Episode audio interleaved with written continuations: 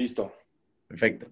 Buenos días, buenas tardes, buenas noches, amigos de Gomstocks, ¿cómo están? Un gusto saludarlos de regreso, un nuevo jueves de podcast. Y el día de hoy estamos con un grande. Tres veces campeón de las 24 horas de Daytona, cuatro veces campeón del IMSA Pro Challenge, entre muchas cosas más. Con ustedes, piloto de carreras mexicano, Memo Rojas. ¿Cómo estás, Memo? Un gusto tenerte en Muchas Gracias, gracias por invitarme a tu programa, a tu, a tu podcast. Eh, y, pues contento de, hablar con toda la gente que te sigue. Muchísimas gracias. Bueno, ya para adentrarnos de, de lleno, me gustaría preguntarte, ¿qué querías ser de chiquito?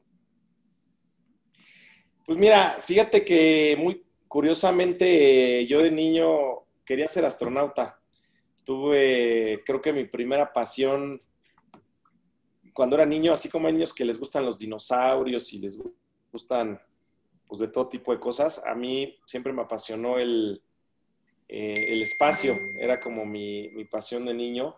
Y yo decía que quería ser astronauta, este, y, y bueno, obviamente eso era cuando tenía, no sé, siete, ocho años. Y, y más adelante, cuando, cre cuando crecí, y estuve expuesto al automovilismo, pues cambió mi, afición por, los autos, ¿no? Y todo lo que tuviera cuatro ruedas era mi, pasión. ¿Y tu familia es, o sea, también se dedica al automovilismo o solo es como, no sé, algo que... Sí. Mi, padre, mi padre fue piloto, eh, mi padre fue uno de los pilotos más exitosos en el automovilismo eh, mexicano en la época de los 70s y 80s. Eh, y cuando yo era niño, mi padre estaba en sus últimos años de, competir eh, y entonces pues estuve expuesto al, deporte y, pues ya cuando tuve edad de manejar un go-kart, mi padre fue quien me llevó a, una pista de go-karts y, ahí empezó todo. Bien, así fue como despertó esa pasión en ti. ¿Cómo, cuándo, qué momento fue el que dirías donde habías encontrado esa pasión? Fíjate que yo creo que fue la primera vez que me llevaron a un autódromo de pequeño. Eh, me acuerdo los, los, cuando la Fórmula 1 venía a México, tú seguro no habías nacido, pero eh, antes de la época actual, la Fórmula 1 venía a México de 1986 a 1992, me parece. Eh, y en, esas, en esos años, pues sobre todo en los últimos, que yo ya tenía edad para, para darme cuenta de todo, pues yo tenía a lo mejor 8, 9 años. La primera vez que escuché un Fórmula 1 pasar a toda velocidad en, la recta del autódromo y escuchar esos motores, fue ahí como que se me, se me metió el chamuco. esto, quiero hacer el resto de mi vida. Y ya de ahí fue cuando encontraste tu vocación. Y ya que la habías encontrado, o tu pasión, ¿cómo la perseguiste? Pues ese fue lo, ha sido lo más complicado porque la verdad que es un, es un deporte pues muy complicado de destacar. Eh, las probabilidades de ser, de llegar a ser profesional y de tener éxito son muy bajas, como, como en cualquier deporte, ¿no? Si, si hablamos de cuáles son las probabilidades de poder llegar a ser futbolista profesional, pues también es muy, muy, muy baja. Eh, yo tuve la fortuna que mi padre pues me, pudo orientar y apoyar al inicio, pero después de los go-karts, pues empezar a dar mis primeros pasos en autos fue bien complicado porque pues se necesitaba el apoyo de patrocinadores, eh, yo no tenía dinero personal ni mi padre para apoyarme, entonces eh, tuvimos que trabajar mucho con, patrocinadores, eh, tocar muchas puertas y afortunadamente lo, logramos y, se fueron abriendo las puertas poco a poquito. Padrísimo. ¿Para ti qué significa ser piloto? Para mí, híjole, pues mira, yo, yo lo escribiría como una, una actividad que me permite encontrar mis límites, eh, a veces rebasarlos, eh, pero sobre todo la parte de, poder operar al límite por un periodo prolongado de tiempo eh, es lo que, a lo que se dedica un piloto. Y eso hace que saques, pues, a nivel mental y a nivel físico lo máximo de ti. Sí, sí. Está, está muy cañón, literal, forzar las máquinas al máximo y tú estar encima de ellas es... No sé cómo se sentirá. ¿Puedes describir un poco también? O sea, ¿cómo es eso de, no sé, estar ahí e ir, no sé, a 300 kilómetros por hora o más? Pues mira, conforme vas subiendo de categorías, cada vez los autos son más veloces. Cuando empiezas en las categorías pequeñas, eh, pues no son autos menos veloces. Pero cuando ya llegas a autos eh, rápidos que alcanzan velocidades superiores a los 300 kilómetros por hora, ya la sensación de velocidad es muy fuerte eh, inclusive tus ojos se tienen que acostumbrar a, la visión, se te hace una especie de, llaman como, tiene un nombre, como visión de túnel, no recuerdo el nombre, que, como que se te hace la, vista un poco más angosta, el campo de visión, porque todo va pasando tan rápido y luego tus ojos tienen que acostumbrarse a la velocidad y regresa toda la normalidad, pero al principio es un poco difícil. Eh, el operar un auto costoso y al límite con a esas velocidades es una gran responsabilidad. Y la verdad que pues es una satisfacción muy bonita cuando lo haces bien, cuando rompes un récord de vuelta, cuando ganas una carrera, porque, porque pues es, es, una gran responsabilidad y un gran reto, un gran, sí, reto y logro. Sí, sí. Y algo que te quiero preguntar es cómo, Perdón por estar así tan rápido, pero quiero aprovechar al máximo el tiempo.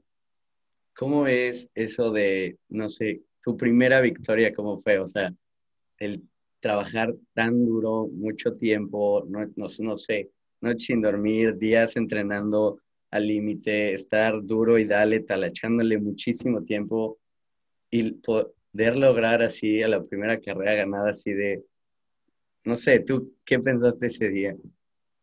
¿Me preguntaste mi primera victoria así en general o...? Ajá, la primera victoria, sí, la primera vez.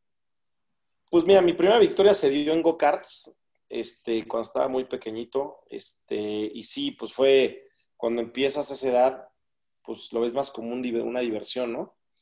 Eh, y te da mucha satisfacción porque te da seguridad en ti mismo que eres bueno, que puedes eh, de que puedes hacer cosas buenas en este deporte y te da el impulso eh, para, para pues seguir adelante, la motivación. Pero quizá es mucho más satisfactoria cuando logras victorias ya reconocidas en campeonatos reconocidos, porque pues es un deporte con, de muchos años de, trabajo y sacrificio. y, y quizá hasta ese entonces, cuando logras triunfos importantes, es cuando te das cuenta que todos los sacrificios que has hecho desde niño han valido la pena. ¿Te acuerdas de ese momento de tu primera victoria así grande? O sea, ¿qué fue lo que dijiste? Pues yo creo que fue cuando gané mis primeras 24 horas de Daytona. Es como, como que hubo un momento de un flashback de todo, de todos los, los malos momentos que pasé en ciertos momentos de mi carrera, accidentes que tuve, cirugías, eh, de que me lastimé, eh, sacrificios personales, dejar a una edad muy joven, dejar a mi familia, irme a, pues a competir a otro país, em, este, tropezarme muchas veces, eh, a veces tener malas temporadas y pensar que no vas a llegar a ningún lado y sobreponerte ante ello.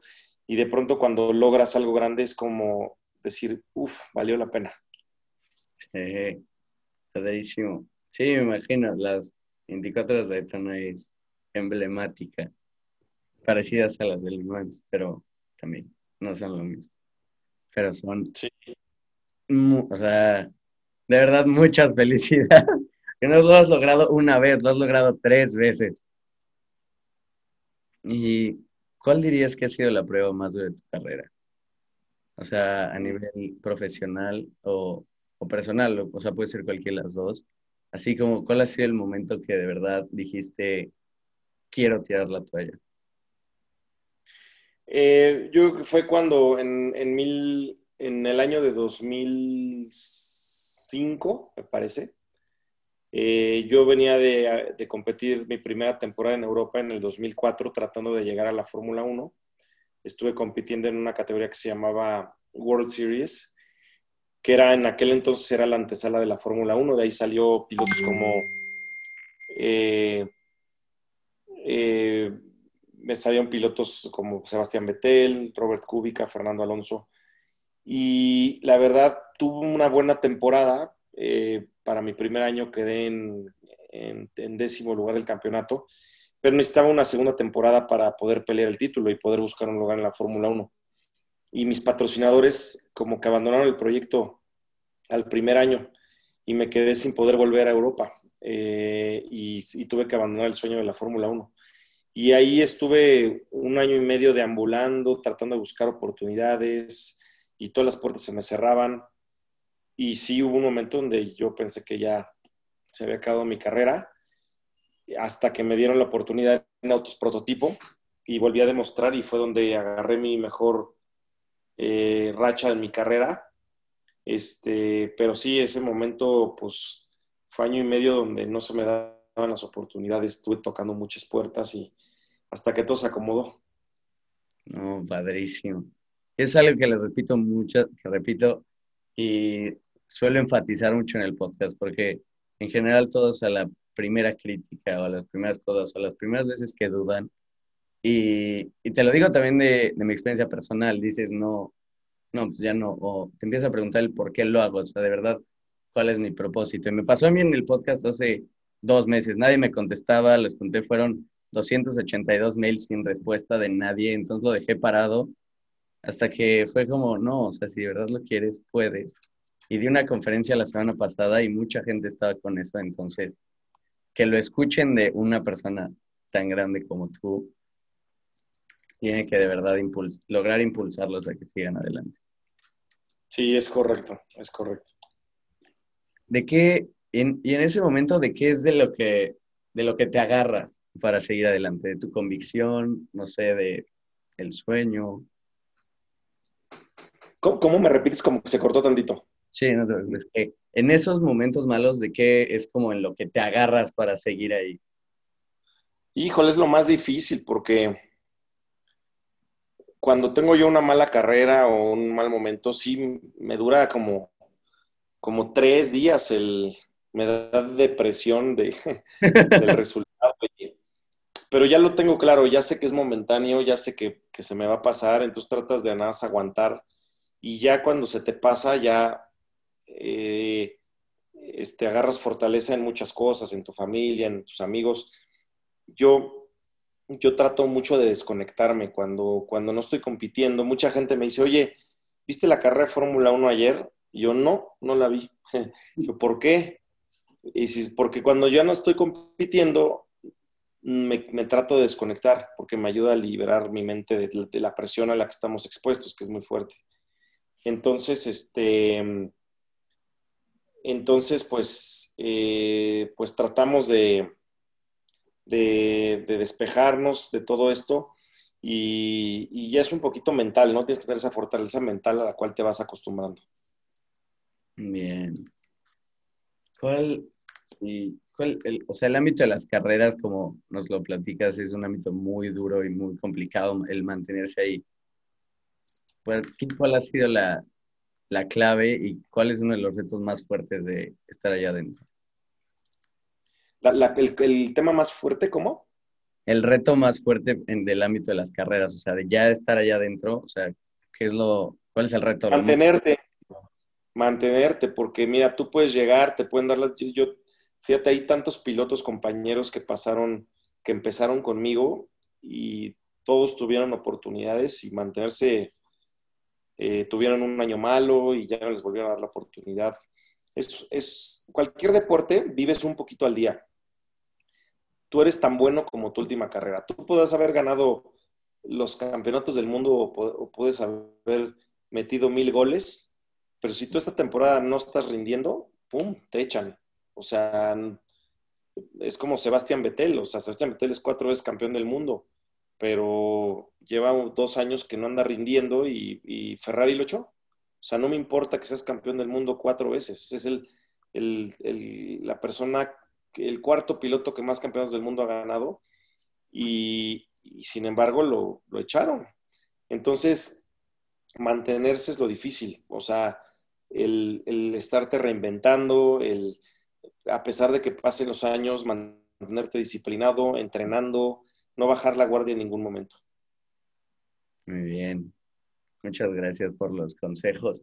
¿Cuál, cuál es tu lugar favorito para correr y por qué? O sea, sí, ¿cuál es la pista que más disfrutas estar ahí? Yo creo que la pista de Bélgica en Spa, Francorchamps, es la que más me gusta. Es una pista que corre también Fórmula 1 y tiene toda esa pista. Tiene todos los elementos que hacen una pista divertida. Curvas rápidas, curvas lentas, rectas largas y sobre todo cambios de elevación, porque hay pistas que son planas y bueno, pueden tener curvas divertidas, pero cuando tienes curvas con cambios de elevación, toboganes, subidas, bajadas, le da un toque muy particular a, pistas con ese estilo.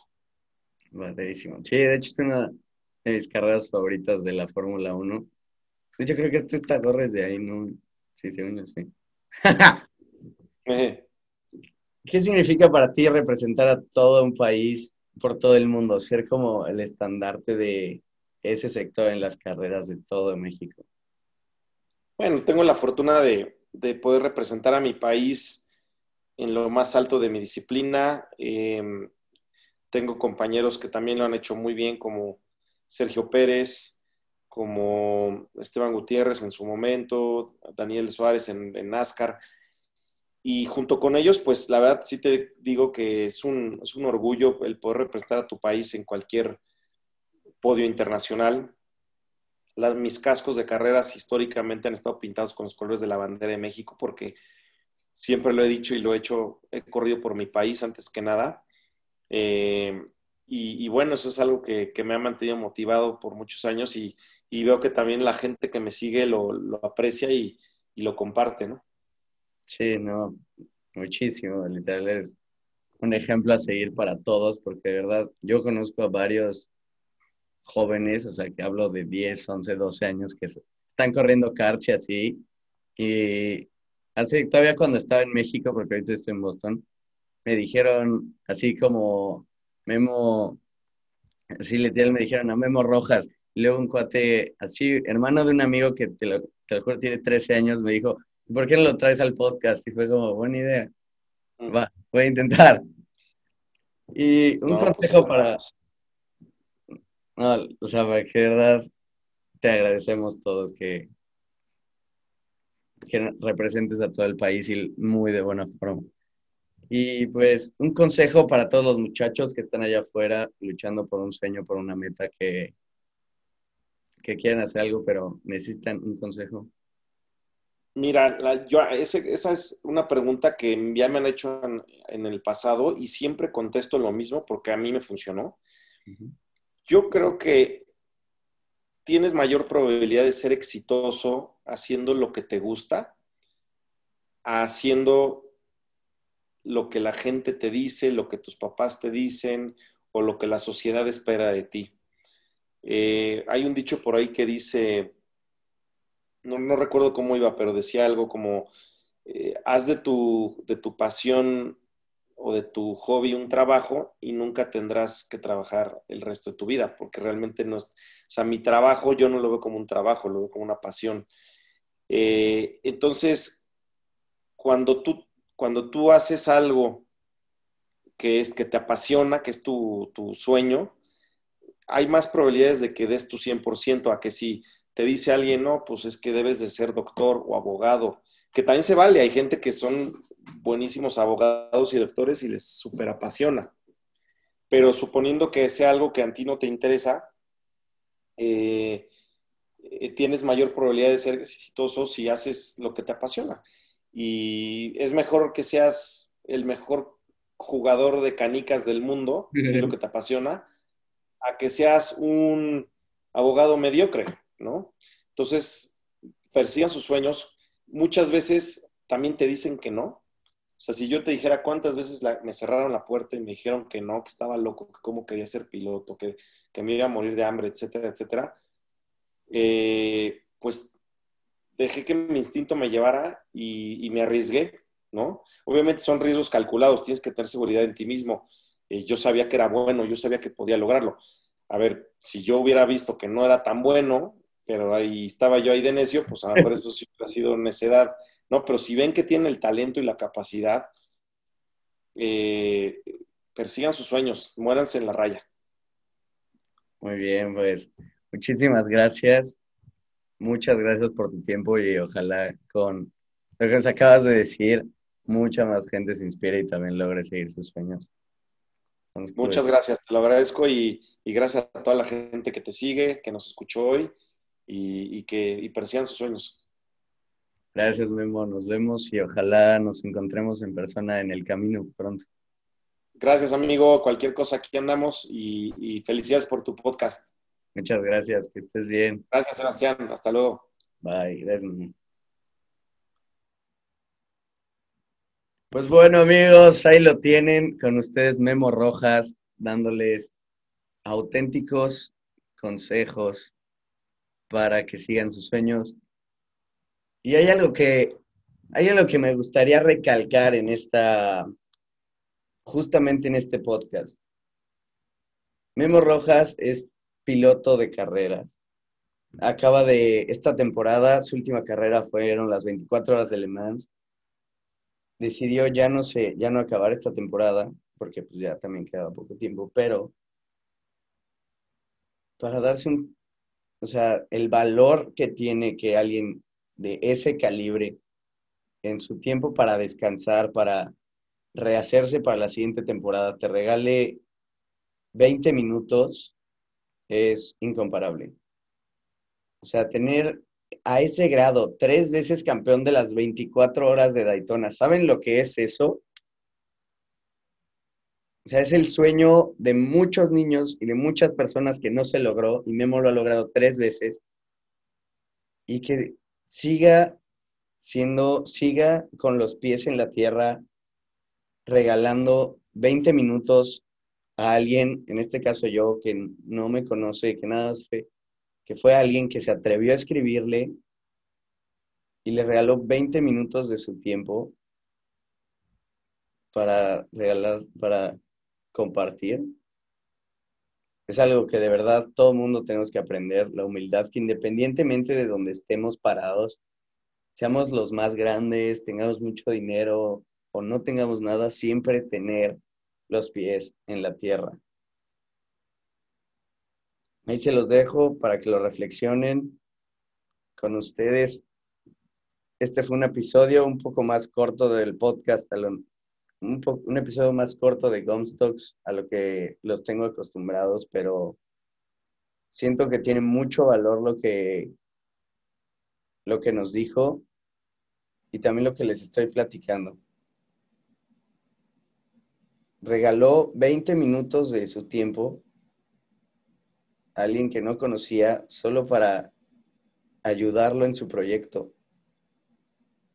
En este, o sea, a mí. Entonces, a mí y a todos ustedes, porque al final esto yo lo hago para ustedes, para que ustedes también se motiven y ustedes también sigan luchando por sus sueños. Entonces, jóvenes, inspiren y déjense inspirar. Ojalá hayan aprendido algo en este podcast en especial, en especial humildad y ya se la saben, luchen por sus sueños. A Memo ya lo escucharon, estuvo año y medio tocando puertas y le dijeron que no hasta que encontró los coches prototipo y lo demás es historia. Uno de los máximos exponentes de carreras Perdón por ser tan repetitivo, pero sigo sin creérmela que acabo de hablar con Memo Rojas. Y wow. Muchas gracias por vernos, por escucharnos el día de hoy en Gomstocks. El noveno capítulo ya se está, ya se está acabando la primera temporada. Damas y caballeros, muy feliz de estar aquí, de que ya tenemos nueve capítulos. El décimo va a estar muy bueno estamos trabajando para seguir trayéndoles contenido de calidad. Y ya estamos preparando también la segunda temporada. Entonces, muchachos, no se rindan, sigan luchando y vayan por todo. Vayan por todo, inspírense y déjense inspirar. Los dejo, que tengan un bonito jueves y, y nos vemos. Gracias por escuchar Gumstocks. Bye.